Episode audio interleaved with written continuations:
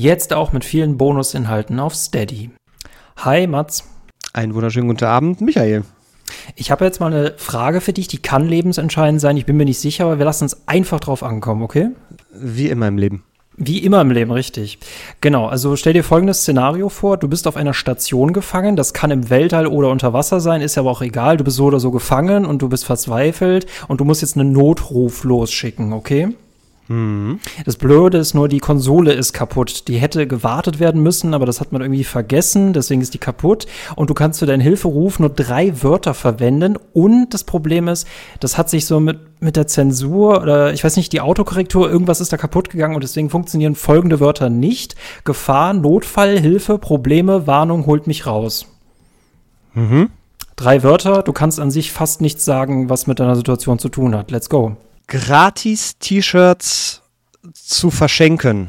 Das sind vier. Okay, gratis T-Shirts verschenken. Mhm. Gratis T-Shirts verschenken, ja. da bin ich mir sehr sicher, dass früher oder später Menschen kommen werden. Gratis T-Shirts, okay, okay. Boah, da bin- hoffe ich aber mehr, wenn Isaac Clark dann um die Ecke kommt und er ist dann enttäuscht von den T-Shirts, die du nicht dann da hast, ist das aber blöd. Risiko ist immer im Leben. Man kann sich nicht auf alles vorbereiten.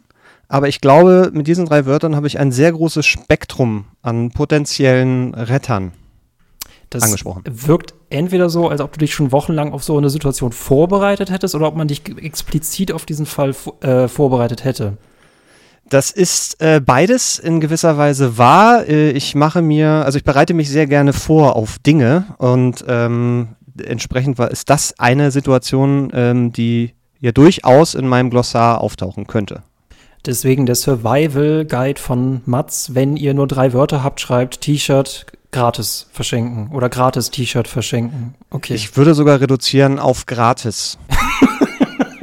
das ist natürlich, das ist, oder einfach dreimal das Wort gratis, das hält besser, ne? Entschuldigung, du läufst durch den Wald, irgendwo hörst du jemanden gratis brüllen. Das, äh, also das wird in dir eine, ein, eine Urneugier wecken und du wirst dem nachgehen. Das verspreche ich dir. Okay, das heißt, man soll, äh, man soll ja an sich nicht Hilfe rufen, sondern Feuer und gratis ist sogar noch mächtiger als Feuer. Okay. Diese, diese Weisheit werde ich mir, glaube glaub ich, gleich morgen tätowieren lassen. Klingt, Das ist- klingt hervorragend. Mensch, was sind wir heute wieder philosophisch und das trifft sich richtig gut, äh, denn wir haben heute einen sehr, sehr besonderen Gast und ein sehr besonderes philosophisches Spiel dabei von dem lieben Mats. Hi, was führt dich her? Wer bist du und wie, wie trifft man dich im Internet dich denn an? Also hergeführt hat mich primär deine Anfrage, ähm, der ich sehr, sehr gerne nachgekommen bin. Du hast Mhm. geschrieben, hallo, ich biete dir Gratiszeit im Internet und da dachte ich mir, jawohl, meine Legacy möchte ich weiter verbreiten. Deswegen freue ich mich sehr, dass ich zugesagt habe. Ähm, äh, was mache ich im Internet nicht mehr ganz so viel? Das Alter schlägt langsam zu. Es wird mir alles zu bunt, zu schnell, zu hektisch, zu laut. Deswegen streame ich jetzt eigentlich nur noch unregelmäßig auf Twitch, wenn ich äh, meine eigenen Streamingzeiten nicht vergesse.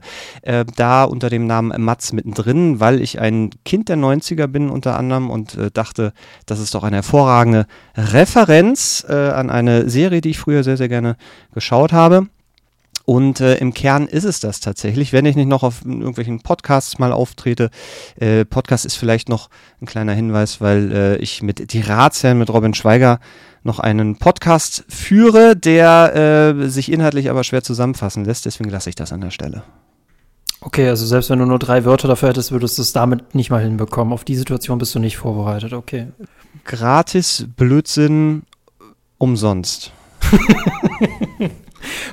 Ich liebe immer diese Diskussion in irgendwelchen Kommentarbereichen, wenn die Leute darüber reden, was ist der Unterschied nochmal zwischen gratis und umsonst. ich sage, deswegen du- wurden schon Kriege geführt wegen dieser Frage. In diesem Fall würde ich das umsonst tatsächlich in die Nutz Nutzungsschiene stecken. Es ist nutzloser Content für umsonst. Es geht philosophisch weiter. Das finde ich großartig. Wenn wir die Frage schon mal geklärt haben, äh, du hast mir Soma mitgebracht. Ich habe dich gefragt, was du mitbringen möchtest. Es hat echt gar nicht lang gedauert. Soma. Als ob du darauf gewartet hättest, dass das jemand dich mal fragt. Wieso bringst du uns Soma mit? Äh, weil ich tatsächlich sehr lange darauf gewartet habe, dass mich jemand fragt und das, äh, diese, diese Antwort ähm, irgendwie für mich nicht die allererste Wahl ist, weil ich tatsächlich kurz überlegt habe, sowas wie Silent Hill zu sagen oder die Zelda-Serie, aber das sind mir alles zu, zu große Kandidaten, die, glaube ich, die meisten auch da draußen einfach schon längst selbst erfahren haben. Und bei Soma habe ich so ein bisschen das Gefühl, das ist wieder in Vergessenheit geraten. Und deswegen nutze ich jetzt diese Chance, die du mir gibst, um dieses, wie ich finde, Kleinod von Spiel noch ein bisschen ins Bewusstsein zu pushen und vielleicht die eine oder andere Person dazu zu kriegen, das nachzuholen. Äh, da bin ich also ganz uneigennützig und hinzu kommt, dass ich dieses Spiel äh, mal in einem Video-Essay äh, damals bei der Superkreuzburg sehr ausführlich auseinandergenommen habe. Das habe ich mir jetzt selber eben nochmal angeguckt, um mich selber wieder reinzufinden, weil ich es jetzt zeitlich nicht geschafft habe, das nochmal zu spielen. Ähm, das aber nur als kleine Randnotiz. Ich, ich, ich frage mich, ob man die Welt in zwei Lager von Menschen aufteilen kann, die, die das Wort Kleinod verwenden und die, die das nicht verwenden. Und ich wusste gar nicht, in welche Gruppe ich gehöre. Hm. Erneut, Philosophie ist das Oberthema. Ich mag das sehr. Siehst du, ich versuche auch immer meine, also ähm, Hand of Blood kennt man ja so, dass er sich meistens so anzieht, wie das Spiel, das er spielt. In Stray muss er wie eine Katze aussehen und ich versuche auch immer die Podcasts gewissermaßen so zu halten, wie das Spiel halt ist. Du kannst dir vorstellen, dass es mit Alan Wake sehr schwierig war. Mm, ja, äh, mehr, mehrfacher Ebene, sehr mm, schwierig. Da ja. war die Einleitungsfrage echt sehr speziell. Ähm, darüber hinaus finde ich sehr cool, dass du dich quasi durch dich selbst, selbst vorbereiten kannst, indem du deine eigenen Videos schaust. Das ist auch eine sehr interessante, coole Variante. Ähm, äh, lustigerweise Soma gehört für mich so zu diesen Spielen, die mal mal im PlayStation Plus oder irgendwo im Game Pass halt mitnimmt. Das sind meistens keine Spiele, die man sich direkt kauft, sondern die kriegt man einfach in die Hand äh, geschenkt und als ich mir das angesehen habe, dachte ich mir, das erinnert mich sehr stark an Amnesia und das ist auch gar kein Wunder, denn es stammt ja von Frictional Games, die ja tatsächlich Amnesia gemacht haben. Ähm, was mich zu einer Frage bringt, hast du deren ähm, Erstlingswerk Penumbra gespielt? Ich habe es versucht nachzuholen und bin kläglich gescheitert, aber nicht, weil es sich nicht mehr spielen lässt, sondern weil es mir einfach zu gruselig war. Äh, das hat mich, hat, habe ich nicht erwartet. Das hat mich äh, kalt erwischt und ähm, da musste ich einfach die knallharte Entscheidung treffen, quäle ich mich da jetzt durch oder warte ich drauf, dass ich das irgendwann kommerziell mal im Stream ausschlachten kann und ich habe mich dann für Letzteres entschieden.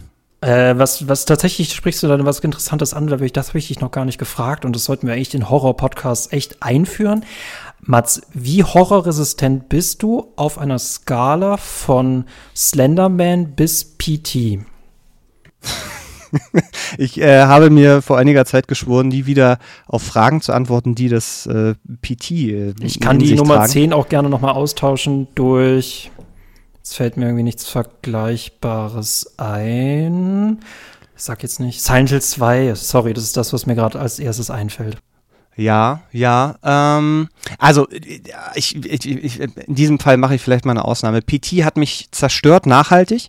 Ich habe mich tatsächlich in den letzten ähm, äh, ja doch Jahren auch sehr mit Silent Hill auseinandergesetzt und ähm, für mich äh, die die persönliche Frage habe ich mir selbst äh, die persönliche Frage gestellt, warum mich Spiele so faszinieren, die ähm, die psychologische Fragen aufwerfen, ohne sie schlussendlich zu beantworten, beziehungsweise auch gar nicht den Anspruch zu haben, diese Fragen wirklich zu beantworten, sondern die mit, ähm, mit Urinstinkten spielen, die mit ähm, Gefühlen spielen, ohne einem am Ende eine klare Antwort zu reichen. Und ähm, diese Art von Horror funktioniert bei mir außergewöhnlich gut, wie ich äh, auch gerade äh, äh, ja auf, auf, auf psychologischer Ebene gerade mehr verstehe, dass ich selber immer sehr auf der Suche nach Antworten bin und ähm, ich bin aber gleichzeitig, äh, also die Faszination für solche Spiele ist sehr, sehr da und auch sehr, sehr groß. Gleichzeitig bin ich, was so äh, Jumpscares angeht, unfassbar anfällig. Also PT vereint das äh, ja grandios. Ähm, auch Silent Hill macht das sehr, sehr gut. Ähm, sowas wie Slenderman funktioniert aber auch, aber nicht nachhaltig. Also es zerstört mich kurzzeitig. Ich schwitze wahnsinnig bei solchen Spielen. Ähm, aber das ist in dem Moment, wo ich sie dann ausmache, auch meistens weg. Und irgendwann, wenn das Spiel irgendwie achtmal denselben Trick macht, dann funktioniert es beim neunten Mal nicht mehr ganz so gut. Aber äh, also Horror in fast jeglicher Form ist bei mir äh, ja eigentlich immer ein Treffer. Ähm, ob ich das genieße und auch langfristig genieße, ist dann immer so ein bisschen die andere Frage. Aber äh, ja, ich bin, ich bin wahnsinnig anfällig dafür. Sehr beneidenswert. Ich habe manchmal das Gefühl, ich bin mittlerweile horrortechnisch so abgestumpft, dass ich am liebsten wieder mit einem Angsthasen tauschen möchte, um das nochmal ähm, erleben zu können. Ähm, wo würdest du Soma auf dieser Skala einsortieren? Zwischen Slenderman und, Verzeihung, PT. Ähm, ja, da gibt's ja so, also die Release-Version, die äh, ein Gameplay-Element drin hatte, was sie später per Patch optional ja, optionalisiert haben, nämlich das Auftauchen von äh, potenziell möglichen Monstern. Da würde ich schon sagen, es ist mh, hm, Horror, ja, ist tatsächlich eine, eine, schwierige Frage, aber ich würde schon sagen eine 6, ähm, weil ich Soma gar nicht so sehr als Horrorspiel wahrnehme. Mm, okay. Ähm, deswegen, also für mich fällt es so ein bisschen aus dieser Skala raus, weil es da gar nicht so richtig drin sein will. Du hast Amnesia und äh, Frictional Games, die machen ja schon angesprochen und das ist, glaube ich, so ein bisschen das Kernproblem, was Soma hatte und auch hat, wenn Menschen ähm, sich das irgendwie angucken im PlayStation Plus oder Co., wo es dann mal auftaucht, weil die Erwartungshaltung sehr schnell geweckt ist, dass es wie Amnesia ist, äh, nur eben in, äh, im, im, Anführungszeichen im, im, Weltall oder im richtigen Sinne in der Zukunft. Das Spiel äh, funktioniert aber tatsächlich sehr anders. Das heißt, dieser Survival-Horror-Aspekt im Sinne von, da ist ein Monster und das verfolgt dich und es ist nicht zu sehen und potenziell muss man sich die ganze Zeit verstecken, der ist relativ gering war zu Beginn noch ein bisschen präsenter drin und später haben sie es dann rausgepatcht oder eine, eine zusätzliche Version äh, eingefügt, wo die Monster einem nicht mehr, nicht mehr töten können und nicht mehr so aggressiv verfolgen. Ähm, also daran kann man schon sehen, dass Soma sich mit den von dir genannten Spielen nicht so richtig auf einer, einer Linie ähm, befindet, zumindest auf den zweiten Blick. Äh, sehr interessant. Ähm, würdest du sagen, äh, aber worin besteht dann der genaue Horror bei Soma? Ich mache mal kurz eine Klammer auf, was ich halt für mich faszinierend entdeckt habe, als ich dieses ähm, System Shock Remake jetzt gespielt habe, was ja auch Monster hat, aber was mich da wirklich mhm. fertig gemacht hat, war dieses klaustrophobische, mein fehlender Orientierungssinn und dass ich nicht wusste, wo ich hin sollte. Also habe ich auch noch mal ganz komplett neue Ängste kennengelernt. Kann man Soma so ein bisschen mit Klaustrophobie, Bioshock, System Shock, sowas in der Richtung vergleichen? Oder in welche Richtung ja. würdest du eher hm? Absolut, absolut die richtige Richtung. Ähm, die ha. Ängste, die du bei den äh, von dir genannten Spielen empfunden hast, wirst du wahrscheinlich auch in Soma gespürt haben. Ich weiß gerade nicht, ob du es gespielt hast. Das konnte ich jetzt noch nicht so richtig raushören. Wahrscheinlich nicht so tief wie du. Mhm. Äh, aber durchgespielt. Also du hast das einmal in Gänze. Nee, erlebt. nicht komplett gespielt, nein. Okay, okay. Aber da ist ja, also äh, das Spiel spielt ja gerade zu Beginn so ein bisschen mit der, mit der Illusion, dass man sich eben im Weltall befindet, äh, womit wir dann jetzt, glaube ich, in den Spoilerbereich reingehen, aber das äh, sollte ja eigentlich selbstverständlich sein. Ähm, also es spielt anfangs schon eben mit den typischen Klischees, äh, keine Ahnung, eines Dead Space oder eben vielleicht auch eines System Shocks. Das heißt, man ist in sehr engen, dunklen Räumen unterwegs, ähm, die alle irgendwie so ein bisschen gleich aussehen. Man kann das alles überhaupt gar nicht einordnen. Und relativ schnell stellt sich dann raus, dass man nicht im Weltall ist, sondern am Grund äh, des Ozeans, sehr, sehr tief, in einer Unterwasserstation, äh, die man dann auch verlässt. Das heißt, man kommt vor diesen sehr engen Gängen raus in eine äh, in eine äh, unendlich gefühlte Weite, die aber äh, aufgrund von wenig Licht gleichzeitig auch wieder eine ganz andere Angst, nämlich die Angst vor der, vor der Dunkelheit, vor der unbekannten Dunkelheit, die einen umgibt, äh, in der dann möglicherweise auch noch Monster unterwegs sind. Äh, also sich verlagert, aber bei mir tatsächlich so dieselbe, dieselbe Angst bedient hat. Also dieses klaustrophobische hat sich dann gewandelt ähm, eben in diese, ich kann zwar sehr, also gefühlt weit gucken und theoretisch auch sehr weit gehen, aber ich fühle mich ehrlich gesagt noch viel bedrohter als, äh, als in diesen engen Gängen. Wow, finde ich ja großartig. Mm, da läuft mir das Wasser ja im Mund zusammen. Wasser, ja. ähm, das würde mich jetzt mega interessieren, wie lange dieses Spiel komplett dauert. Wie schätzt du das ein, wenn wir dich gegen How Long to Beat antreten lassen? Also wenn man das Spiel relativ stringent spielt, also eben nicht so viel abseits der, der Hauptmission, nenne ich es jetzt mal, dem, der Hauptgeschichte folgt, äh, kann man das, glaube ich, in fünf bis sechs Stunden durchgehen. Das ist mhm. oft sehr in Richtung Walking Simulator, kann man schon sagen. Ähm, wenn man aber sich wirklich viel umguckt und äh, das Spiel bietet sehr, sehr viel Möglichkeit, sich umzugucken, belohnt einen auch, wenn man sich umschaut, kann man bestimmt das Doppelte an Zeit da reinsetzen, würde ich behaupten. Okay, dein Guess ist fünf bis sechs Stunden. Habe ich das richtig verstanden? Also, äh, der, wenn man es normal in Anführungszeichen spielt, würde ich sagen fünf bis sechs Stunden, ja. Genau, Main Story neun Stunden, Main plus Side Quest elf Stunden. Also anscheinend gibt es noch zwei Stunden Nebenquest. Faszinierend. Wenn man die ganze Zeit durchsprintet, schafft man es sicherlich auch in fünf bis sechs. Okay, ja, krass. Da habe ich ein bisschen, bisschen daneben gelegen. Mats ist ein Speedrunner, ein Horror-Speedrunner. ja, ich ist, das ist, glaube ich, in meinem Alter fängt man an, Dinge äh, zu vergessen. Und ich glaube, bei mir ist das irgendwie so die Hälfte der Frames vergesse ich einfach. Deswegen ist das die Hälfte der Zeit, werde ich einfach ignoriert haben. Wird, wird wahrscheinlich im Gehirn komprimiert werden. so, genau. Gesippt und weg damit. Richtig gut.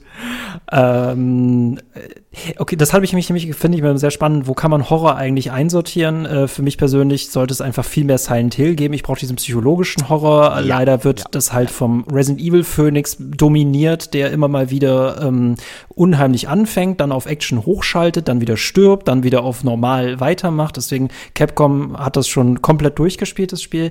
Ähm, du würdest schon sagen, dass Soma nicht, nicht diese Stalker-Erfahrung bietet, dass ich von wie in Amnesia die ganze Zeit verfolgt werde, sondern Soma ist halt mehr eher so ein narrativer, unheimlicher Walking Simulator, wenn wir jetzt so ein bisschen die Zutaten und ähm, Teile zusammenstecken. Ja, ähm, sie sprenkeln aber natürlich eine ganze Menge im Niger gefühlt rüber. Also es ah. gibt diese, äh, diese unterschwellige Verfolgungsgefahr. Ähm, ab einem bestimmten Punkt im Spiel wird man auch von ja fast Visionen heimgesucht, äh, die so ein bisschen dann die Jumpscare-Ecke bedienen.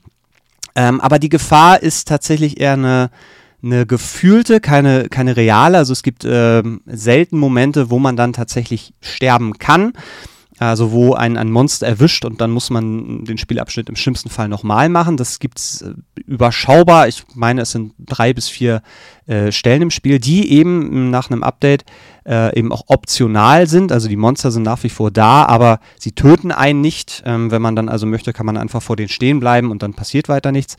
Ähm, diese diese Zutaten, die Amnesia so ein bisschen etabliert hat, die benutzen sie, wie gesagt, eben hier. Und das manchmal ist das auch ein Problem, weil das Problem mit psychologischen Horrorspielen ist, glaube ich, dass die sich einfach schwer verkaufen lassen. Also du kannst psychologischen Horror schlecht auf äh, einen, einen Zwei-Minuten-Trailer runterschrauben, runterkürzen und das wirklich rüberbringen, sondern es bleibt immer dieser Moment von, okay, ich muss ein Monster sehen oder ich muss ein Monster zeigen, ich muss Spielmechaniken zeigen, weil ein Videospiel braucht Spielmechaniken, ansonsten ähm, ja, wird sich einfach nicht so gut verkaufen. Und ich glaube, Soma hätte sich schlecht verkauft, wenn sie nicht Amnesia vorgemacht hätten und wenn nicht dieses Amnesia-Gefühl, was du ja auch schon angesprochen hast, wenn das nicht äh, über allem so ein bisschen geschwebt hätte.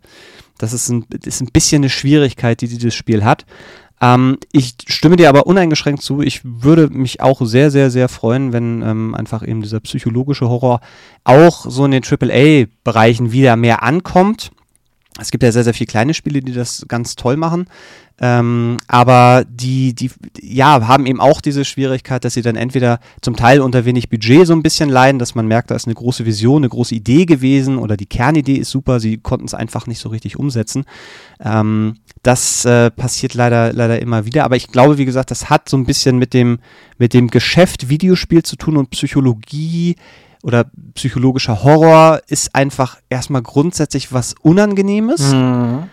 Und etwas, was auch ähm, gut gemacht sein will, damit er wirklich gut funktioniert. Und äh, das ist, glaube ich, eine Kombination, die, wenn es dann darum geht, das zu pitchen, äh, nicht, nicht ganz so geil ist. Es muss immer noch den, keine Ahnung, Call of Duty äh, Atombomben-Explosionen-Moment geben, der dann eben das aufbläht auf etwas, was es eigentlich gar nicht sein muss. Ich hatte so ein bisschen nach PT tatsächlich die Hoffnung, dass, ähm, dass wir eben in diesem, diesem Bereich mehr bekommen. Aber was wir bekommen haben, waren ja einfach ganz viele PT-Klone. Oder bekommen wir ja tatsächlich immer noch. Aber ganz wenige wirklich größere Versuche, das, das einzufangen. Und äh, ja, Soma ist für mich so ein bisschen etwas, das dass das auf eine ähm, kommerziell zugängliche Art und Weise macht möchte ich fast mal behaupten. Sehr, sehr viele gute Punkte jetzt angesprochen. Ich versuche das kurz in meinem Gehirn zu sortieren äh, und lege noch zwei Zitate mit in den Topf. Was ich nämlich interessant finde, ehemaliger äh, Whistle Games Mitarbeiter, äh, die ja quasi von Es ist sehr traurig, sich anzugucken, was aus Dead Space geworden ist, nachdem sich dann EA dachte, hm, wir machen das bestimmt irgendwie geiler und massentauglicher. Wir sollten irgendwie mehr Action reinpacken, weniger Grusel. Jetzt tun wir noch Multiplayer dazu und jetzt mm. hasst es jeder. Und jetzt schließen wir das Studio. ja, also EA ist auf, kann auf jeden Fall sich selbst erfüllen. Ähm, und was ich interessant finde, der Resell-Mitarbeiter meinte, ähm, bei unheimlichen Spielen ist es so, jeder sagt immer, ja, das ist so geil, aber die Leute haben halt viel zu viel Angst, das zu kaufen. Und äh, ein ehemaliger Gears of War-Mitarbeiter äh, meinte, ähm, es ist halt leider auch so, psychologisch wollen die Leute in Spielen immer lieber Sachen zerstören, als Angst zu haben. Das hat den Ticken mhm. drastischer ausgedrückt. Ich werde das aber jetzt hier nicht wiederholen. Dazu könnt ihr euch gerne ein Video bei mir auf Taneros angucken. Zerstören Angsthasen eigentlich Videospiele. Ähm, aber die haben echt kein leichtes Dings, ne? Und deswegen ist die Hoffnung meistens immer im Indie-Sektor zu finden. Ähm, mhm. Deswegen finde ich es cool, dass du mir so einen Diamanten mitbringst. Was halt krass ist, weil ne, die kennt, man kennt halt das die Studio nur für Niger und dann bringen die plötzlich eine neue Marke um die Ecke und neue Marken ist immer gefährlich, vor allem dann im Horrorbereich. Ähm, deswegen, das, ja, das damit tut sich dem Videospielmarkt äh, nicht gut, deswegen der braucht uns Fan, Fans wie uns, ne, die das schätzen. Ja, zumindest, ähm, also ich, äh, ich habe natürlich die große Hoffnung, dass die Verkaufszahlen nach diesem Podcast äh, so explodieren, dass das ist der Plan, ja. dass Soma äh, zu einer Serie wird, in Anführungszeichen, wobei das in sich sehr geschlossen ist. Also das, ähm, das, da kann man keine zwei hintersetzen, ohne nicht die Marke zu zerstören, also quasi den EA-Effekt äh, äh, zu, zu provozieren. Ähm, ich bin mir tatsächlich, also äh, ich habe äh, mich ja eben gerade noch so ein bisschen damit beschäftigt und habe mich wieder zurückversetzt in die Zeit, wo ich dann das erste Mal gespielt habe und so gehofft habe, dass das für Frictional Games jetzt der Start ist, um noch, noch wildere Dinge zu probieren. Und äh, nun ist es ja so, dass vor einigen Monaten ähm, das äh, letzte Frictional Games äh, wieder ein Amnesia-Teil war. Dieses Mal in einem Bunker und mit einem ja, bekannten äh, Survival-Horror-System, mit einer sehr bekannten Mechanik, dass man nämlich von einem Monster verfolgt wird.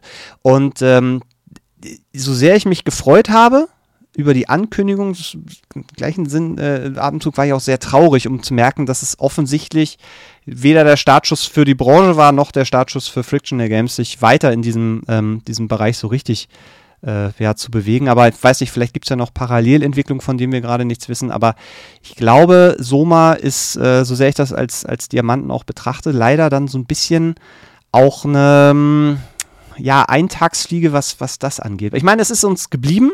Wir können jetzt drüber reden. Aber ähm, es hat leider nicht so viel in der Branche bewegt, wie ich gehofft hatte damals. Wie stehst du allgemein zu der Amnesia-Reihe, die ich komplett gemieden habe, außer die paar PewDiePie-Videos, die ich leider aus meinem Kopf nie wieder rauskriege. das ist sehr schön, dass die Kombination existiert. Ähm, also ich habe den, äh, den ersten Teil sehr gemocht, weil es für mich, glaube ich, wirklich eine komplett neue Erfahrung war. Und das, äh, ich glaube, in einem Videospiel lange nicht mehr diese Art von, von nackter Angst gespürt habe. Ich glaube, das letzte Mal, da war ich dann irgendwie 15 oder 16, habe mit einem Freund das GameCube Remake von Resident Evil nachts irgendwo gespielt. Und wir hm. hatten wirklich einfach Angst danach, nach Hause zu fahren ähm, auf, auf unserem kleinen Moped, ähm, auf dem Land in völliger Nacht äh, mit so einer Angst im Nacken. Das war wirklich eine, eine intensive Erfahrung und ich habe mich auch gleichzeitig so ein bisschen an die, das erste Mal der Exorzist gesehen auf dem Nachhauseweg. Das hat sich bei mir auch traumatisch eingebrannt. Also wirklich eine Kernangst. Ähm, und die hatte ich bei Amnesia beim allerersten Teil. Der zweite wurde ja, glaube ich, gar nicht, nee, der wurde gar nicht von Frictional Games selber entwickelt, sondern es war Chinese Room, das, ähm, äh, äh, ich will immer Bay of Pigs sagen.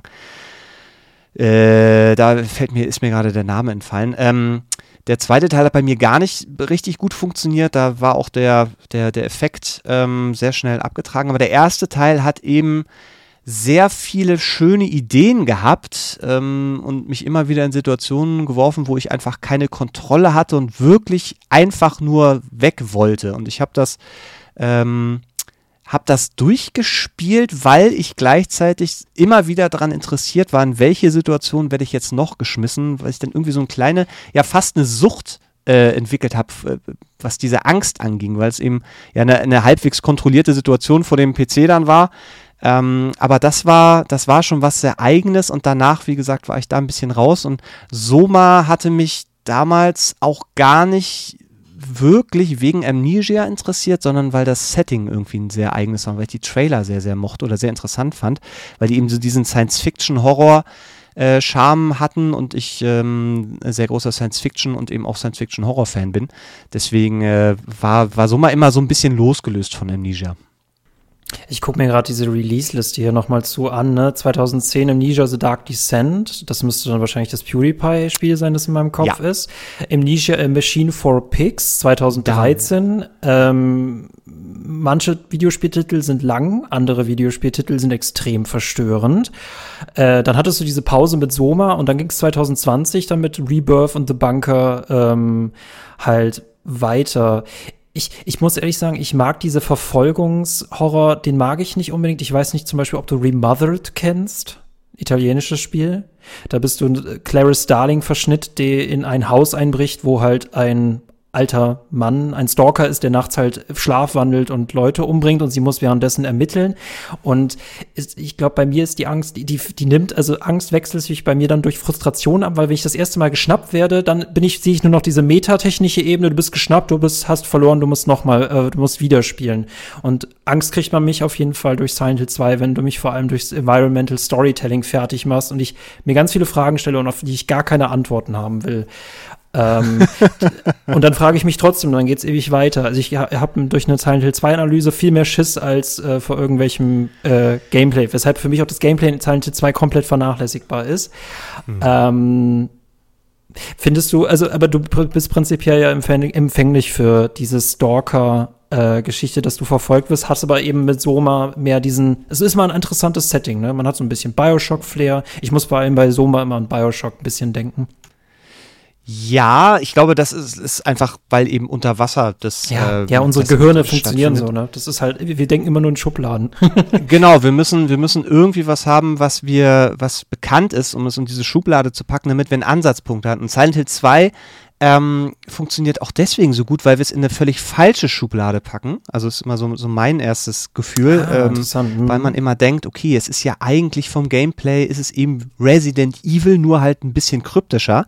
Und in dem Moment, wenn man sich dann diesem, diesem der Umgebung aussetzt und sich reinziehen lässt, merkt man, dass da was anderes passiert. Und wenn man dann, ich glaube, so ging es dir ja auch, danach äh, in diese, in diese Silent Hill 2 Welt begibt, in der man immer und immer und immer mehr Fragen findet und je mehr man sich damit beschäftigt, desto tiefer rutscht man rein und entfernt sich immer mehr von äh, von dem, was man eigentlich äh, ja gedacht hat zu finden, nämlich Antworten auf so banale Fragen wie was ist eigentlich passiert.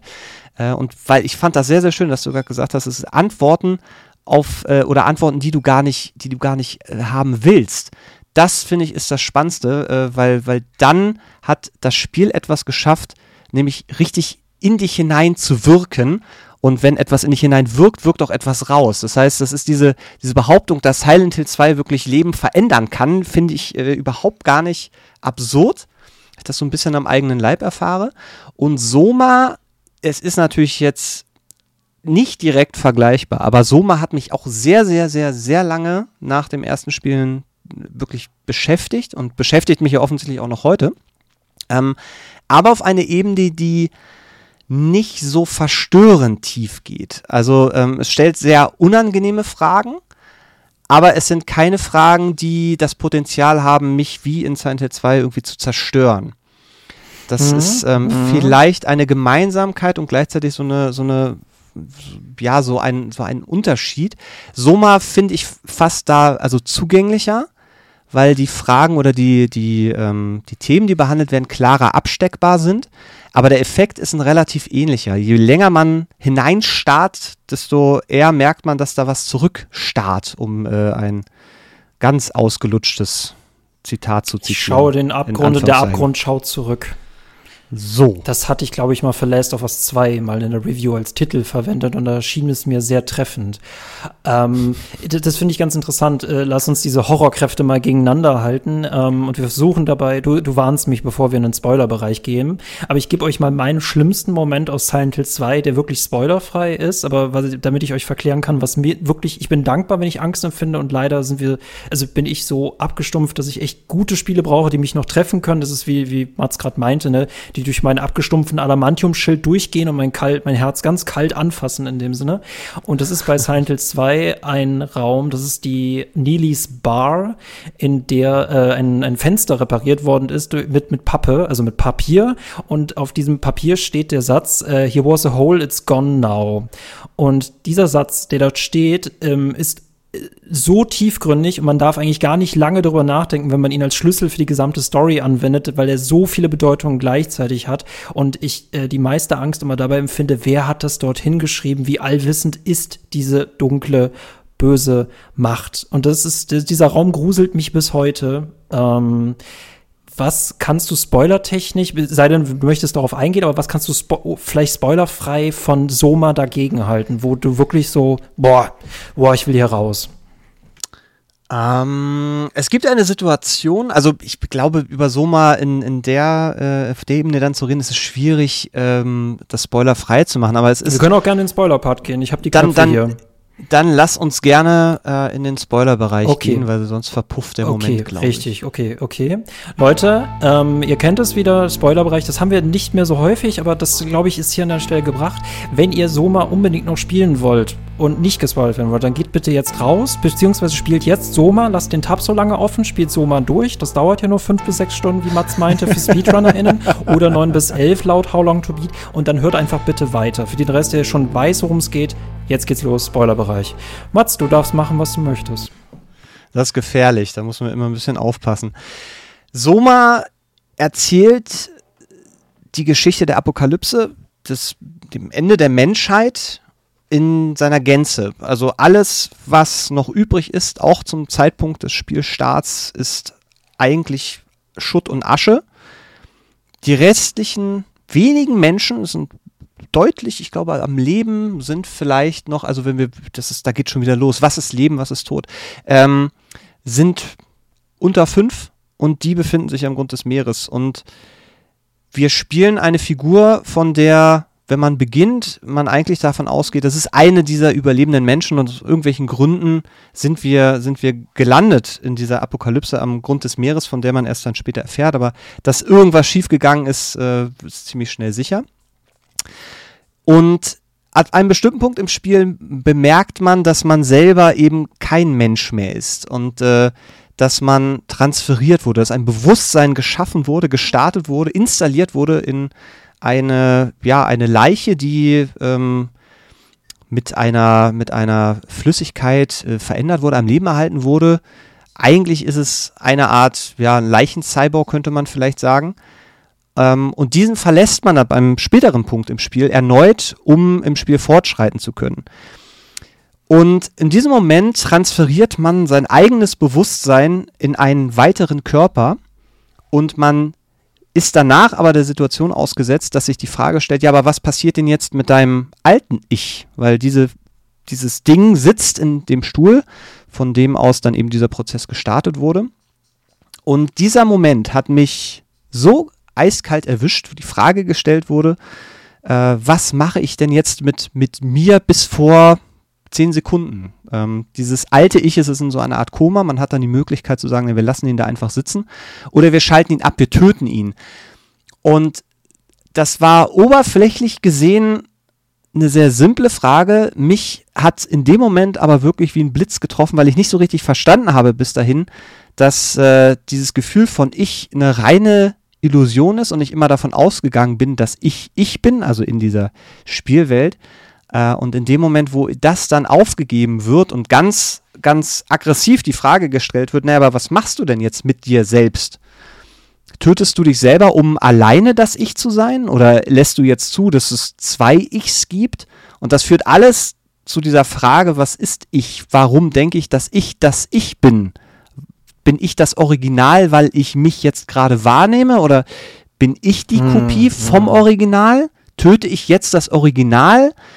Und das war, äh, das war so ein Moment, der so, so ein Tiefschlag war. Ein unan, unangenehm, sehr, sehr unangenehmer Tiefschlag, weil ab da dieses Gefühl von ich weg war oder sehr aufgelöst war. Und das wird auch äh, im Spiel dann immer wieder aufgegriffen, weil die, äh, der, die, die Hauptfigur ähm, äh, Simon auch kommuniziert und das selber nicht so richtig, richtig wahrnimmt, was passiert, weil er immer sehr darauf be bedacht ist zu sagen, aber ich bin ja ich, also ich bin das Original und da sitzt eine Kopie und die schalte ich jetzt einfach ab.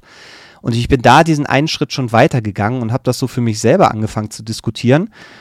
Und äh, das zieht sich bis zum großen Finale fort. Das große Ziel ist es, die letzten Menschen, beziehungsweise das Bewusstsein der letzten Menschen auf eine sogenannte Arche, in eine virtuelle Realität zu kopieren und ins Weltall zu schießen, um irgendeine Art von Fortbestand der Menschheit zu sichern.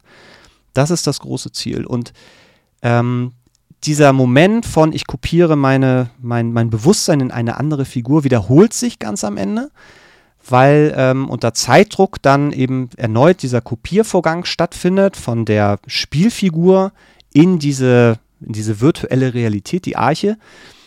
Ähm, und in diesem Moment, das gelingt, die Arche wird ins Weltall geschossen, aber der Spieler Simon, wir bleiben bei der Figur, die gerade kopiert wurde. Also wir fliegen nicht ins Weltall, oh. ins Happy End, in, de, in die virtuelle Realität, sondern mhm. wir sitzen im Abgrund dieses Meeres ähm, und da kriege ich jetzt auch tatsächlich wieder Gänsehaut, weil oh. in dem Moment oh. auch Simon als Figur das nochmal realisiert. Also sagt, what the fuck happened? äh, der, der geht davon aus, dass etwas schiefgegangen ist und seine virtuelle Begleiterin, die einem durchs Spiel führt, äh, mit der er sich auch immer wieder anlegt und die äh, tatsächlich die Erschafferin ist dieser, dieses, äh, dieser Arche und der, die dieses ganze Konzept von Fortbestand der Menschheit als digitale Existenz im Weltall, äh, Weltall initiiert hat. Für die war das die ganze Zeit klar und im allerletzten Moment, bevor der Strom weg ist und alles in Dunkelheit versinkt, streiten sich dann diese beiden nochmal, weil sie sagt, du bist einfach ein völliger Idiot. Ich habe dir das die ganze Zeit gesagt. Kopieren heißt nicht transferieren. Du, du, wir transferieren uns nicht, sondern wir haben uns kopiert. Und wir sind jetzt die, die hier bleiben. Ähm, und man hört dann nochmal Simon, der verzweifelt in völliger Wut dann schimpft und dann verschwindet der Strom, die Begleitung ist weg und das ist nochmal dann einfach ein, ein Moment, als da dann das Bild schwarz wurde und äh, dann die Kamera auf die, die Sonne, die dann im Weltall so im Dunkel verschwindet. Das war dann für mich nochmal so dann die, die, also wirklich eine, eine wundervolle Schließung dieses, dieses, dieses Gedankenspiels. Ähm, um quasi, wenn man selbst nochmal in dieser einen, sich selbst in dieser Situation sieht, wo man entschieden hat oder auch nicht entschieden hat, ob man das, die, die, das Original in dem Sinne oder die Kopie abschaltet, ähm, dann plötzlich auf der anderen Seite ist und verlassen wird vom, von der Kopie. Das ist eine, ein, ein ganz, eine ganz wundervolle Auseinandersetzung mit dieser Frage nach dem eigenen Ich und der Bedeutung des eigenen Ichs und der Wahrnehmung. Und ähm, das finde ich ist eine ganz, ganz tolle Diskussionsgrundlage. Und wenn man sich dann damit ein bisschen anfängt zu beschäftigen, kommt man, das ist so ein bisschen dieser Vergleich zu Silent Hill, ähm, zum zweiten Teil, ähm, schnell an so sehr elementare Fragen und Gefühle und die haben tendenziell dann eben sehr ähnliches Potenzial. Ähm, weil man dann eben vielleicht sich fragt, naja, aber was, was bin, was ist denn das Ich? Was ist das Bewusstsein? Bin ich das? Ist das irgendein Elektrokram in meinem Kopf? Ist das mein Körper? Ist das Bewusstsein? Dann ist man schnell in so nihilistischen Fragen. Ist das, was in der Wahrnehmung außerhalb meiner eigenen Wahrnehmung passiert, ist das überhaupt real? Oder ist das alles eben nur, äh, äh, ne, im weiteren Sinne halt vielleicht eine, eine virtuelle Realität und ich kann den Unterschied überhaupt nicht wahrnehmen. Wer, wie, ich kann es ja nicht beweisen, dass das, was außerhalb von mir ist, dass das real ist. Ähm, und das sind aber, das sind, finde ich, sehr klar formulierbare Fragen. Und Silent Hill 2, Entschuldigung, dass ich immer wieder darauf zurückkomme, aber ich mag die Parallelen tatsächlich gerade sehr. Ähm, bei Silent Hill 2 sind es mehr mehr, mehr, mehr Gefühle, von denen man weiß, dass sie, dass sie wirklich groß sind und, und auch, auch instinktiv zerstörende Kraft irgendwie haben, aber man kann sie nicht so klar formulieren. Man kann dieses Gefühl, was Silent Hill 2 generiert und diese Ängste, die da entstehen, nicht so klar formulieren. Und Soma hat zumindest bei mir eine sehr klare Angst und eine sehr klare diskussionswürdige These aufgeschmissen, die äh, die Angst weckt, aber in einem sehr überschaubaren Rahmen. Äh, ich applaudiere nicht, weil sonst das Mikrofon übersteuern würde, aber das war, äh, danke für diese Gedankentransferierung deiner Gedanken in meinen Kopf. Äh, das beantwortet aber für mich die Frage, dass Soma halt ähm, Silent Hill definitiv viel, viel ähnlicher ist, als ich dachte. Ähm, ich glaube, mit dem Unterschied, weil das einfach mal so eine Bewusstseinsfrage ist, die man sich nie stellt. Ne? Ähm, mein Vater hat tatsächlich einen großen Fable für ähm, Horrorgeschichten und er hatte mir mal irgendeine erzählt, ich weiß nicht, ob sie von Stephen King kommt, aber das ist auch so eine Geschichte, die mir halt immer äh, so ein bisschen Gänsehaut äh, bereitet. Das als ob jemand mal ein Gerät entwickelt, mit dem er dem Gras zuhören kann. Ne? Und dann schaltet er dieses Gerät an und dann hört er quasi nur Schreie, weil halt auf dem Gras halt überall Gebäude stehen und dann zerstört er das Gerät und hofft einfach, dass es nicht funktioniert hätte. Ne? Mhm. Kannst du mir folgen? Das sind halt solche, ja. das sind so Fragen, die halt wirklich einem, ähm, ne, man, man findet einfach kein, man findet kein Ende, man findet keinen Tunnel. Das ist halt einfach, das ist das Gleiche, wie man sich darüber nachdenkt, äh, wenn man sagt, das Universum ist unendlich und äh, der Kopf, der, der, der Taskmanager dreht halt einfach komplett durch, weil er das einfach nicht auf die Kette kriegt. Ich muss sagen, bei ähm, bei Silent Hill 2 finde ich es beeindruckend, weil es gibt kein Spiel für mich, das sich so krass mit Verdrängung beschäftigt und ähm, welche Schutzmechanismen dieser Verstand in Silent Hill 2 angetroffen hat, um eine Wahrheit zu verstecken. Und du denkst dir, der hat da Ketten drum gelegt, der hat da Metall drüber gelegt, der hat da ganze, ganze Erden, Gebäuden drüber gelegt. Was versucht der da zu verstecken? Und man hat allein durch so diese riesigen Abwehrmechanismen die Panik, man will eigentlich nicht am Ende ankommen, was er da versteckt hat, wenn ja. dieser Apparat so viel Arbeit ähm, begeht. Und ich finde das auf einer literarischen Ebene sehr spannend zu analysieren. Was hat man da eigentlich symbolisch, was ist da symbolisch in seinem Kopf passiert, was da zusammengesetzt worden ist an Monster? Das ist für mich reine Literatur. Ich glaube, jetzt haben wir erfasst, wo der Unterschied ist. Und ich finde es sehr spannend, weil mh, hm, ich glaube, Silent Hill 2 würde theoretisch auch ohne Gameplay funktionieren ich glaube, gerade bei Soma ist, was du jetzt erschrieben hast, dieser Unterschied, ne, wir gucken erst dem Ich zu, von dem wir uns gerade wegkopiert haben oder wegtransferiert haben und am Ende ist man selber der Alleingelassene. Und ich glaube, das ist mhm. gerade auch immersiv als äh, Spieler in ähm, erschrecken und geht noch mal viel weiter als alles, was wir über Bioshock Would You Kindly oder so, ne? Ja. Das, ich finde das bei Would You Kindly so spannend bei Bioshock, weil ab dem Punkt, wo wir uns mal überlegen, ach krass, wir werden ja gesteuert, schaltet dieses Spiel ähm, die Leute, die wissen, wovon wir reden, kommen jetzt auf jeden Fall mit. Aber ab dem Punkt, wo wir wissen, dass wir fremdgesteuert werden, schaltet das Spiel in eine Sequenz und wir können das nicht wirklich erleben, was das bedeutet. Ich glaube, das ist auch gar nicht, ich wüsste gar nicht, wie man das Gameplay technisch umsetzen könnte. Man müsste irgendwie, es müsste die Steuerung weitermachen, obwohl wir was ganz anderes eingeben. Ich glaube, so hätte man mm. diese Szene komplett besser gelöst. Aber ähm, hast du das Gefühl, aber dass Soma auf diese beiden Punkte halt ähm, quasi fokussiert wird? Ähm, und dass es so der Kahn ist und dass quasi alles andere nur die unheimliche Atmosphäre ist?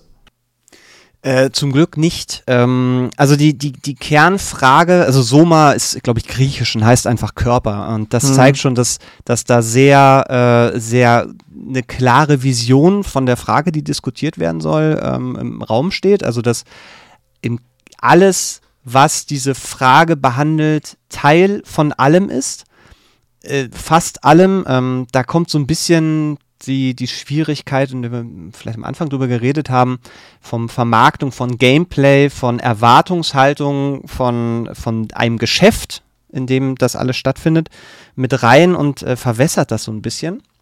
Ähm, aber die Kernfrage äh, des, de, des eigenen Bewusstseins und äh, der, der Auseinandersetzung, was ist Mensch, was ist Maschine, was ist künstlich, was ist echt, ähm, das ist das, was sich permanent durchzieht und dem sich auch fast alles komplett unterordnet. Also sowohl das Setting als auch das Gameplay in den meisten Momenten ordnet sich der Diskussion dieser Frage unter. Und Soma schafft es die meiste Zeit, das Medium so zu nutzen, dass die Interaktion in, etwas in Gang setzen. In dem Moment, wo ich mich entscheide, eine Maschine auszuschalten, um spielerisch weiterzukommen und gleich danach der Situation ausgesetzt werde, dass ich einen Menschen töten muss, potenziell töten muss, um weiterzukommen, ähm, in dem Moment passiert etwas, vielleicht unbewusst, vielleicht auch direkt bewusst. Spätestens beim zweiten Spieldurchlauf ist es zumindest bei mir so gewesen, dass ich viel mehr wahrgenommen habe, dass diese Diskussion der, der Kernthematik direkt startet, also wirklich unmittelbar anfängt und dass ähm, die Momente, die dann nicht funktionieren, auch aus ziemlich nachträglich sehr offensichtlichen Gründen irgendwie rausbrechen. Also es gibt eben diese Monster, die einen verfolgen, die sowohl visuell als auch spielmechanisch nicht so besonders reinpassen in die Diskussion dieser Frage und die halt einfach drin sind, weil das die Frictional Games, die Macher von Amnesia sind und weil das Trailer-Material irgendwie gibt. Ähm, es gibt auch ein paar äh, ja, Designentscheidungen, die aus einer anderen Phase der Entwicklung dann stammen, die es damit reingeschafft haben. Und die fallen auf, weil alles andere so gut passt. Also es ist ein Spiel ähnlich wie Silent Hill 2. Ähm, ich ich mache das jetzt immer wieder auf, weil das einfach, wie ich finde, sehr, sehr schön passt. Auch bei Silent Hill 2 merkt man, was die Idee war, was der Kern war. Ähm, und auch da sind die, die Gameplay-Mechaniken in erster Linie einfach die, die Kämpfe ausmachen oder auch oft die Rätsel. Wenn man die reduziert, funktioniert das Spiel zum großen Teil immer noch ganz genauso. Man würde mit einem sehr, sehr ähnlichen Gefühl rausgehen aus der Erfahrung. Bei Soma ist es auch so, dass wenn ich jetzt, ähm, und das ist eigentlich ein gutes Beispiel, weil bei Soma ja diese Monsterbegegnung oder das, das, Gameplay mit den Monstern ja optional ist. Man kann das rausnehmen und in meiner Erfahrung ist es immer noch ein, eine sehr, sehr gleiche Erfahrung. Ähm, und das schätze ich sehr, sehr wert, dass dieses Spiel sich oder dass Frictional Games da eben dieser Vision sehr, sehr treu geblieben sind und ähm, am Ende, und das war auch tatsächlich eine bewusste Entscheidung, da habe ich mich relativ viel mit beschäftigt, dass eben die alles, alles, was in diesem Spiel passiert, ganz bewusst sich der Story unterordnen muss. Wenn es keine, kein Mehrwert für die Story hat, ist eigentlich so ganz klassisches Drehbuchschreiben. Man sagt so und sich immer in jeder Szene die Frage stellen, welchen Wert hat es? Und was würde es mit der Geschichte machen, wenn diese Szene nicht stattfinden würde? würde es, wenn es nicht hilft, dann weg damit. Und das ist ja auch das, was Stephen King vor kurz gesagt hat. Auch der ist ja ein großer Verfechter davon. Ähm, wenn, wenn es nicht weiterbringt, dann braucht es nicht drin sein. Und wenn es nicht drin sein muss, ist es einfach Filler. Und Filler sind scheiße. Und gerade in diesem Horrorbereich ist das, äh, ist das umso wahrer und deswegen, äh, vielleicht habe ich auch das Gefühl, dass Soma so viel kürzer durchspielbar ist, als es dann in Wahrheit war, weil ähm, dieser Fluss sich sehr sehr gut anfühlt und die auch die Dinge, die optional links und rechts von diesem Fluss irgendwie auftauchen, selbst wenn man die wahrnimmt, hat man immer das Gefühl, es gehört zusammen. Ähm, es ist nichts, wirkt irgendwie beliebig oder, oder in dem Fall dann irgendwie überflüssig, weil alles das erweitert, diese Kernthematik, diese Kernfrage erweitert um kleine Geschichten, die sich immer wieder um dieselbe Frage äh, drehen. Zum Beispiel kann ich da ein kleines Beispiel geben. Mhm. Ähm, der Ausgangspunkt der Katastrophe, die sich äh, in dieser Unterwasserstation ereignet hat, ist tatsächlich der Kometeneinschlag, ähm, der sich nicht verhindern ließ. Es war also in dieser Unterwasserstation klar, dass die Menschheit ausgelöscht wird und die KI in dieser Unterwasserstation, deren oberstes Ziel ist, die Unversehrtheit des, des Menschen zu bewahren. Also da reden wir dann auch über, über KI, die Regeln der KI. Mhm dass sie Menschen schützen muss. Die hat dazu geführt, dass sie angefangen hat, ohne dass die Besatzung das mitbekommen hat, digitale Kopien zu erstellen, weil sie gesehen hat, dass sich die Menschheit nicht retten lässt, äh, wenn sie in ihrem biologischen Kontext weiter existieren muss. Also der biologische Körper lässt sich nicht äh, ewig aufrechterhalten, auch wenn sie es hier probiert. Also es gibt, man findet in diesem Spiel immer wieder ähm, ja, halb tote, halb lebendige, nicht ansprechbare, komatöse Menschen, die halb verfallen sind, die aber mechanisch am Leben erhalten werden. Ähm, was aber natürlich nicht endlos weitergehen kann. Und diese KI hat entschieden, der einzige Weg, wie, wie alle weiterleben können, ist, ähm, ja, digitale Kopien zu erstellen und die in, in Maschinen hinein zu projizieren. Also die hat nach jeder Möglichkeit, immer wenn sie die Chance gesehen hat, äh, Kopien erstellt, digitale, und hat die wahllos in andere Maschinen reingesetzt. Das hat aber dazu geführt, dass die digitalen Bewusstseine, ein Bewusstsein, zwei Bewusstseins, Beseini, ähm, in einem Kontext plötzlich existieren muss, in dem sie überhaupt nicht funktionieren können. Das heißt, zum Teil sind diese, diese künstlichen, ja, diese künstlichen Menschen wahnsinnig geworden, weil sie plötzlich in einem Umfeld waren, das, das sich nicht vereinbaren ließ mit dem, was, äh, was dieses Bewusstsein aushält. Ähm, dann ist ähm, die Catherine, das ist die, die Begleiterin von Simon, die äh, ich auch schon mal angesprochen habe, die bis zum Ende dabei ist. Das ist eine Wissenschaftlerin, die gesehen hat, was diese KI macht und ähm, fand diese Idee tatsächlich so nachvollziehbar, dass sie dieses Prinzip genutzt hat, um diese Arche zu entwickeln, um diese, um diese virtuelle Arche zu entwickeln und äh, eben ihren Plan in die Tat umzusetzen. Und das wurde unter der Besatzung auch diskutiert und wurde auch äh, beschlossen, dass das gemacht wird. Also dass jeder, der möchte, die Möglichkeit hat, sich scannen zu lassen, bewusst scannen zu lassen und auf diese Arche kopiert zu werden. Und was dann passiert ist, ist, dass es Mitglieder der, der Besatzung gab, die ge genau dann vor dieser Problematik standen, dann gibt es mich ja doppelt. So, ich will nicht, dass es mich doppelt gibt, weil ich das kann ich in meinem, das kann ich nicht ertragen, das kann ich nicht verarbeiten. Ich, das ist ne, das unendliche Weltall. Man stößt irgendwann an einen Punkt, wo es einen zerstört. Und deren Lösung war dann zu sagen, in dem Moment, wo ich selbst gescannt bin, bringe ich mich selbst um. Also ich entscheide quasi, dass das, das kopierte virtuelle dann das echte ist und vernichte mich selbst, äh, die alte Kopie in meinem biologischen Körper, ganz bewusst danach. Und so schaffe ich es quasi, mich bewusst mit dieser Frage auseinanderzusetzen und löse diese, diese Schwierigkeit ähm, von mich gibt es zweimal, was ist das Original? Es muss ein Original geben, es kann nicht zwei gleichberechtigte, identische äh, ähm, Bewusstseine geben. Ähm, und diese diese Selbstmordaktion hat aber dazu geführt, dass dann das Programm aus ersichtlichen Gründen dann eingestellt wurde. Das heißt, irgendwann wurde der, der Stecker gezogen, es wurde verboten, weiter zu scannen. Und das ist aber eine, eine, eine Questline, die man ignorieren kann. Also das ist eigentlich fast optional zu erfahren. Ähm, man kriegt natürlich dann Eindrücke oder die, die Kerngeschichte, diese Kernproblematik wird einem gezeigt, aber was das wirklich bedeutet, wie die Menschen auf die Idee gekommen sind, ähm, sich dann selbst zu töten und wie sie es dann getan haben, das kann man quasi dann finden, indem man dann eben ähm, ein bisschen aufmerksamer rumläuft.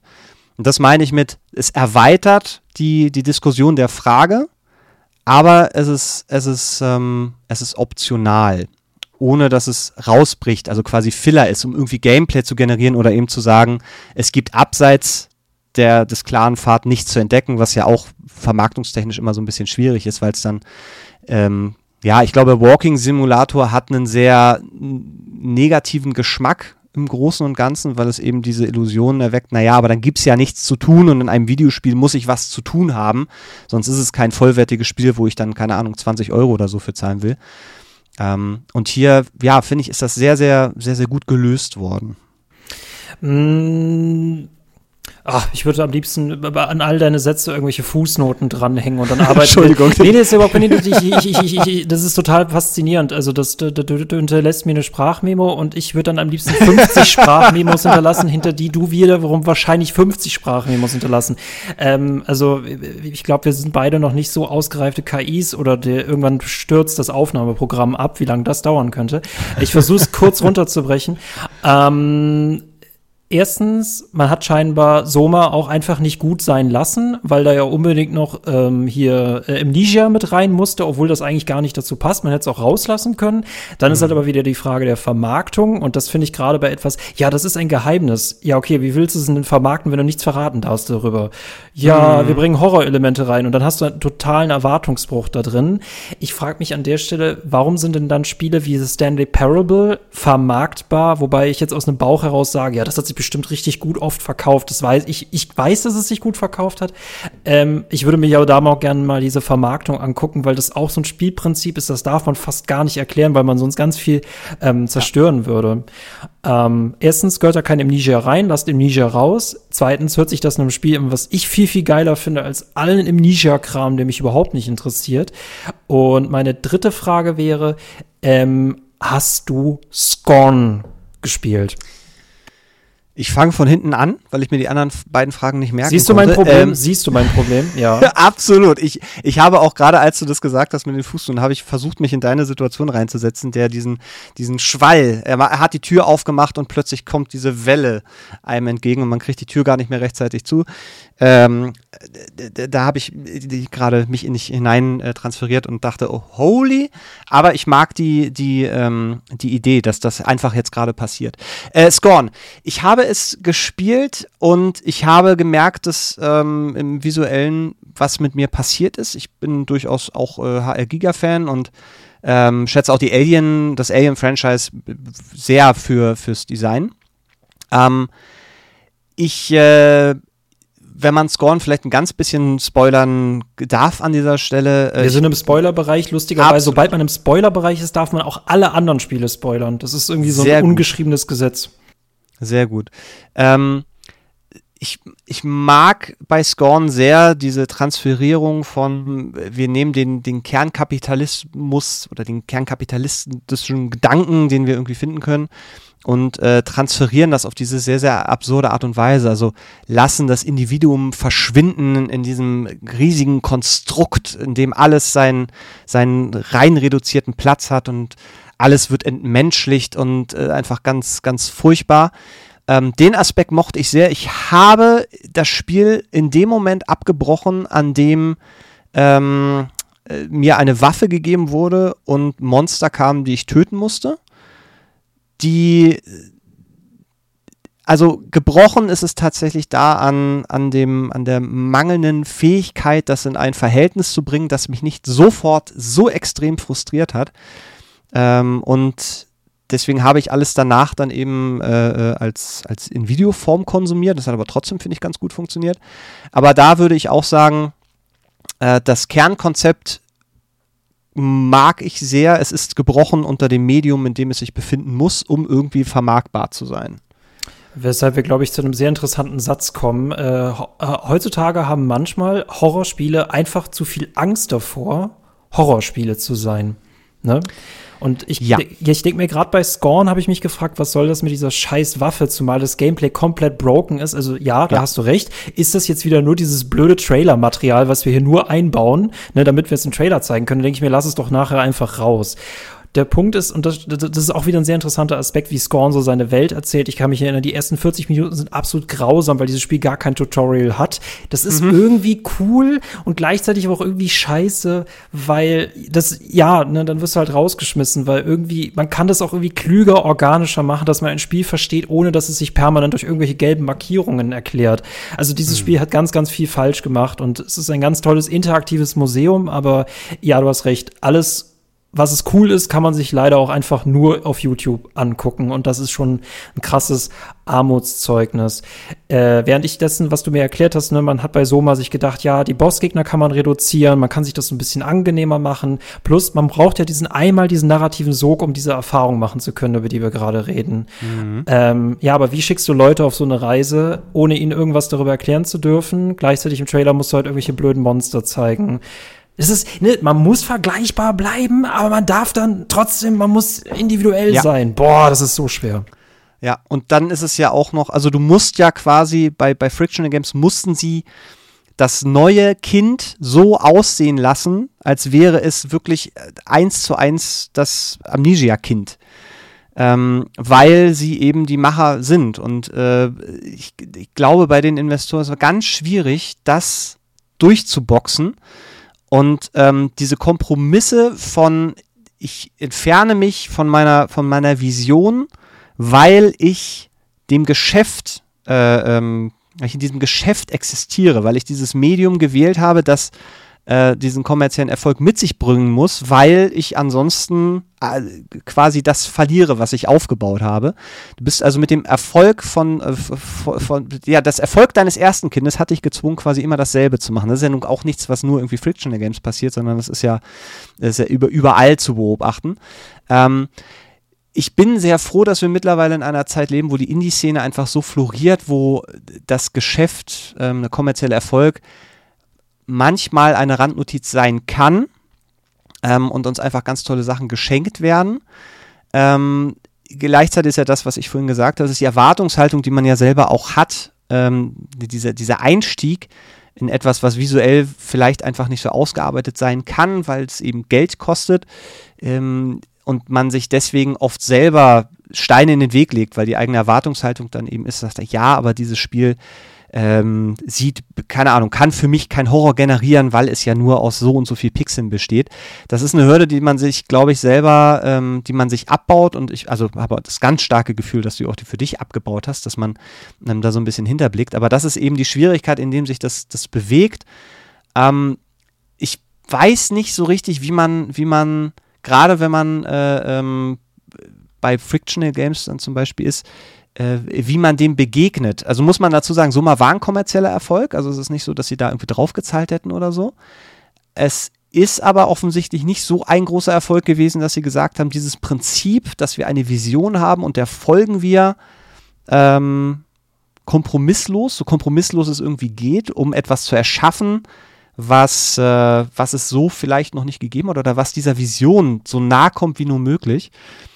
Äh, da, dafür scheint es ja dann nicht gereicht zu haben. Und das ist so ein, so ein ganz schwieriges, ganz schwieriges Stück Arbeit. Und ich gerade in, in Hinblick auf dieses, äh, ja, Silent Hill 2 wird geremaked und oh, wir haben alle, oh, wir haben alle ein ganz komisches Gefühl. Und ähm, es ist aber auch, finde ich, ein interessanter Blick auf, auf den Umgang mit mit, mit solchen Dingen, die passiert sind. So Silent Hill 2 ist ja, wenn man, wenn man sich so ein bisschen mit der Geschichte auseinandersetzt, ja auch ein, einfach ein großer, glücklicher Zufall, ähm, der eigentlich gar nicht existieren dürfte. Und äh, dass das so gut funktioniert hat, zeigt ja eigentlich, dass, dass eben sowas auch belohnt werden kann. Aber dieses verzweifelte Ringen nach funktionierenden Mechanismen, die äh, ich addiere diese Dinge und am Ende habe ich Gewinn, die zerstören viele Dinge, die, glaube ich, ganz spannende ja, Auseinandersetzungen ermöglichen würden. Also ich glaube, viele Menschen haben sich nach Silent Hill 2 mit Dingen beschäftigt, die eigentlich sonst komplett außerhalb von ihrem Interessensfeld liegen. Also man, ich finde, man nähert sich dann sich selbst ähm, auf eine andere Art und Weise und das ist, finde ich, was Wahnsinniges, Mächtiges, das, äh, das selten passiert und das auch immer wieder zeigt, wie, was für unfassbare Energien so in diesem Medium Videospiel letztendlich liegt. Und äh, ja, da, ich meine, das ist natürlich, da können wir jetzt natürlich groß drüber diskutieren, wohin das alles steuern wird und so. Ich meine, große Produktionen werden teurer und teurer und teurer. Ein Risiko einzugehen äh, im, in so einem AAA-Bereich ist, ist äh, eigentlich finanzieller Selbstmord. Das heißt, man muss auf etwas setzen, wo man weiß, es funktioniert, aber wir hätten sowas wie Silent Hill 2 nicht gekriegt, wir hätten sowas wie Soma nicht gekriegt und so viele andere schöne Dinge. Äh, schön in Anführungszeichen. Das, ähm, das ist eine sehr, sehr, sehr, sehr spannende Frage, ja. Da seht ihr, was wir für einen riesen Fass aufmachen. Ich halte fest, äh, ganz ehrlich, weil äh, zum Beispiel Spiele, von denen du nicht denkst, dass die erfolgreich werden, weil die ja so wirklich out of the box sind, wie beispielsweise Death Stranding, sagt mir, dass Hideo Kojima eigentlich Horrorspiele machen sollte. Man hätte, er hätte PT eigentlich, mach's doch. Nee, eigentlich, also ich glaube, äh, nee, Hideo Kojima ist die Verkaufsfläche für merkwürdige Spiele, aber das wird schon laufen. Deswegen alle Horrorspiele, die irgendwie Potenzial haben, einfach zu Hideo Kojima packen. Er ist auch einfach von hm. mir aus Publisher. Das ist eigentlich eine gute Idee. Ähm, wir sollten uns darüber äh, Gedanken machen, ne, wie sollten Trailer eigentlich für Spiele aufgebaut werden und dann haben wir wieder das Problem, diese ganzen riesen Trailer aneinanderreihungen, irgendwelche, ja. boah, das ist so furchtbar. Ja. Ich kann mich an kein Spiel erinnern. Also ähm, das ist, ist, ist ähm, ne, was wir in der Gaming-Welt auf jeden Fall haben, ist Überfrachtung und die einzige, das einzige Dings, was das einzige Waffe, die wir gegen das FOMO haben. Ich glaube, FOMO ist, glaube ich, der Gaming-Bösewicht schlechthin und kein Spiel mhm. hat ihn jemals aufgegriffen. Unsere Waffe gegen FOMO ist Selektion. Und äh, deswegen finde ich es cool, dass es solche Podcasts wie diesen gibt. Ich kann mich auch mal selbst loben, dass man auch einfach Absolut. mal, danke dir, dass man auch einfach mal über ein Spiel redet, was es halt besonders macht, weil man oft ja auch im Magazin dazu gezwungen ist, halt Vergleiche anzustellen. Aufmerksamkeitsspannbreite ist extrem kurz. Ich sag dir, Gaming braucht mittlerweile, weil es so komplex geworden ist, ein Reisebüro. Ich brauche hm. jemanden, der mir eine Route zeichnet, ja. mir erklärt, wo geht's hin und was ist das Tolle daran. Und nicht, dass man einfach nur hingeschickt wird, weil Zeit ist Geld, Zeit ist Mana. Und den Rest habe ich, glaube ich, komplett vergessen gerade. er ist ja, er existiert ja, das ist ja das Schöne. Also, selbst wenn wir jetzt nicht drauf eingehen, sind ja diese Gedanken oder Sätze oder was auch immer da passiert, es ist ja da. Das heißt, äh, im besten Fall wird das irgendwann aufgegriffen und äh, wir, wir haben es ja, wir haben es ja irgendwo eingemeißelt, wir sehen es nur leider nicht mehr. Das geht mir jetzt aber auch gerade so.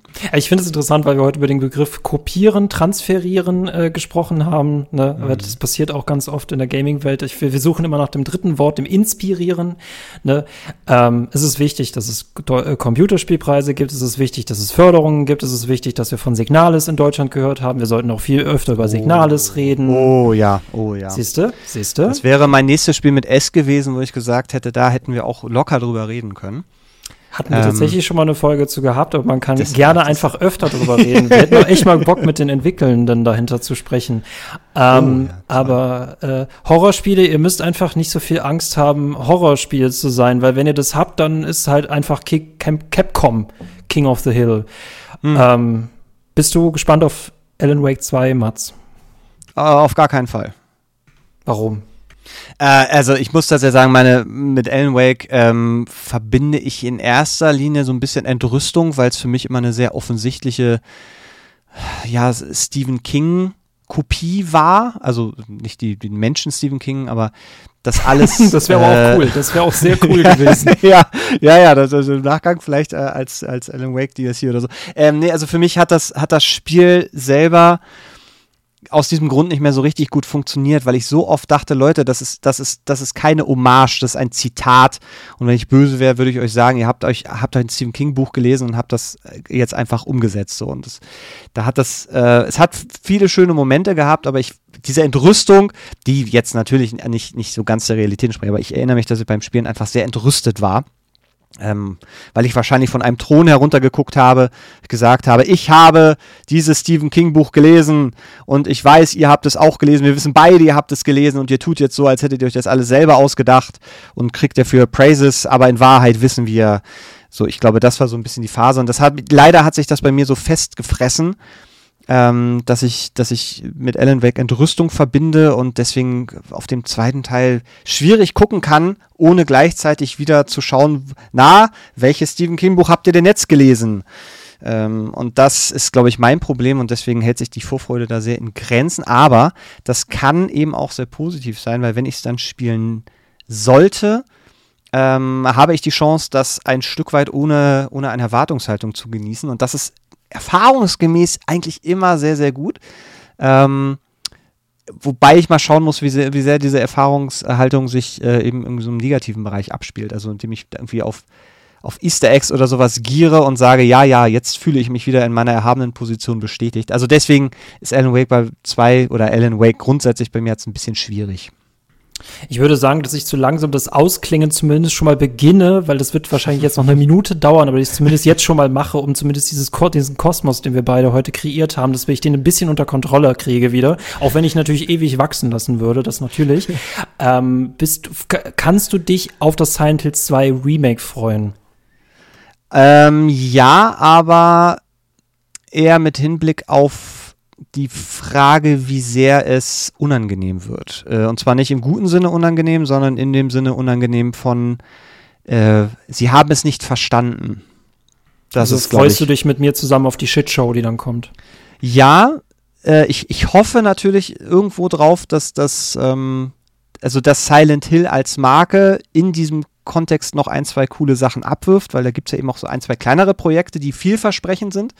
Äh, aber Silent Hill 2, da bin ich, also ich wäre sehr überrascht, wenn wir am Ende da sitzen würden und sagen können, das ist, das ist ein, ein Remake, das den Kern erfasst hat und in die heutige Zeit gebracht hat.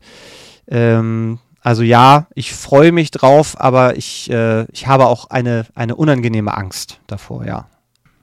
Liebes Bluebird-Team, wenn ihr gerade zuhört, ich weiß, ihr stellt euch vor, dass ihr das schafft, aber nein, das ist nicht möglich. Aber ne, solange dass der Release rausgezögert wird, desto lange existiert diese Realität auch noch nicht. Das ist Schrödingers äh, Silent Hill Katze. Deswegen, ähm, das wird explodieren in dem Moment. Aber Bloober Team, verschieb ruhig weiter, weil dann wird es auch einfach nicht passieren. Gibt es irgendeine Horrorhoffnung, die du hast?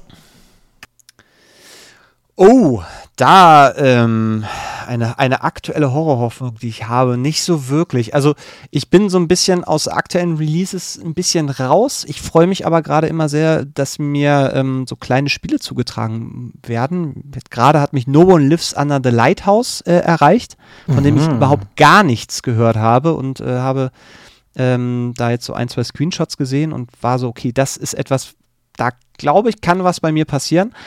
Ich will, also, weil du äh, äh, Kojima ähm, erwähnt hast, bin ich natürlich sehr gespannt drauf, ob, ob da eben im Horrorbereich nochmal was passiert oder ob wir vielleicht nochmal äh, Kojima entfesselt erleben und ähm, inwiefern das mich dann komplett zerstört und aus der aus dem Videospielbereich komplett rausdrängt.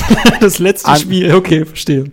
Äh, das ist, ja, ja, also da, PT hat mich also wirklich in einigen Bereichen traumatisiert und das sage ich jetzt so, so, so auch in, mit einem zwinkernden Auge, aber auch mit einem sehr ernsten Auge, weil ich tatsächlich wirklich ähm, eingebrannte Bilder habe und mich in, äh, an Kindheitstraumata erinnert gefühlt habe. Also das hat wirklich in mir was, mhm. was, was gemacht, äh, mit mir, mit mir gemacht und in mir ausgelöst und bewegt und dem ich heute noch ähm, wirklich Angstschweiß kriege, wenn ich beispielsweise durch diese rot leuchtenden äh, Gänge in, in Endlosschleife laufen muss, dass da passiert was und ähm, dass das nicht einfach so passiert ist, sondern dass das ganz bewusst gemacht wurde, äh, ist, ist so ein ganz komisches Gefühl, dass da jemand draußen ist, der potenziell die Macht darüber hat, mich von innen heraus zu zerstören.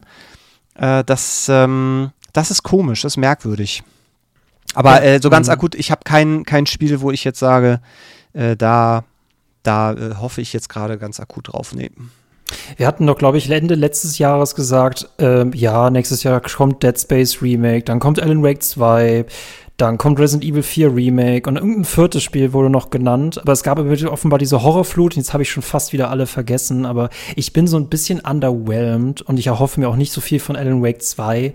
Aber ich muss auch ganz ehrlich sagen, ich habe Silent Hill 2 als großartiges Spiel und ich kenne jetzt mittlerweile auch Soma noch mal in seiner Gänze. Deswegen, ich vertrete oft die Theorie, das beste Spiel, das du suchst, existiert schon längst und muss nicht erst morgen kommen. Vor dem Hintergrund, ja. dass es schon so viele Spiele gibt. Man braucht nur Hilfe beim Suchen in diesem riesigen Ozean. Ja. Äh, was wir euch hoffentlich heute eine Hilfestellung äh, gegeben haben. Äh, Mats, du hast uns mitgebracht einen Tipp, wie man ein kaputtes Kommunikationsterminal benutzt, indem man sagt Gratis-T-Shirts.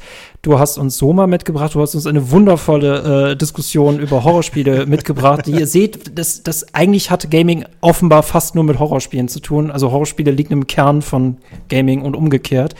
Und ähm, äh, du hast mir definitiv tausend Gründe mitgebracht, warum du unbedingt nochmal wiederkommen solltest. ja, alleine, alleine um die ganzen äh, äh, Fußnoten, die wir gerade eingefügt haben, doch nochmal irgendwie aufzugreifen. Ähm, aber ich mag gerade diesen Satz, den du gesagt hast, sehr, dass die, die, die Essenz des äh, Videospiels im, im Horror liegt, finde ich wahnsinnig, wahnsinnig spannend.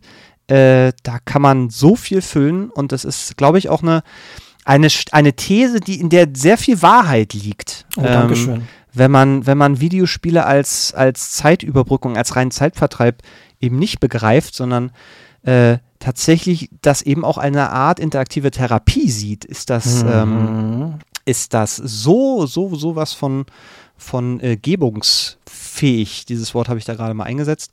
Äh, Geld lasse ich gelten. Sehr, sehr spannend, sehr, sehr spannender Gedanke. Mats, vielen Dank dir. Komm bitte wieder.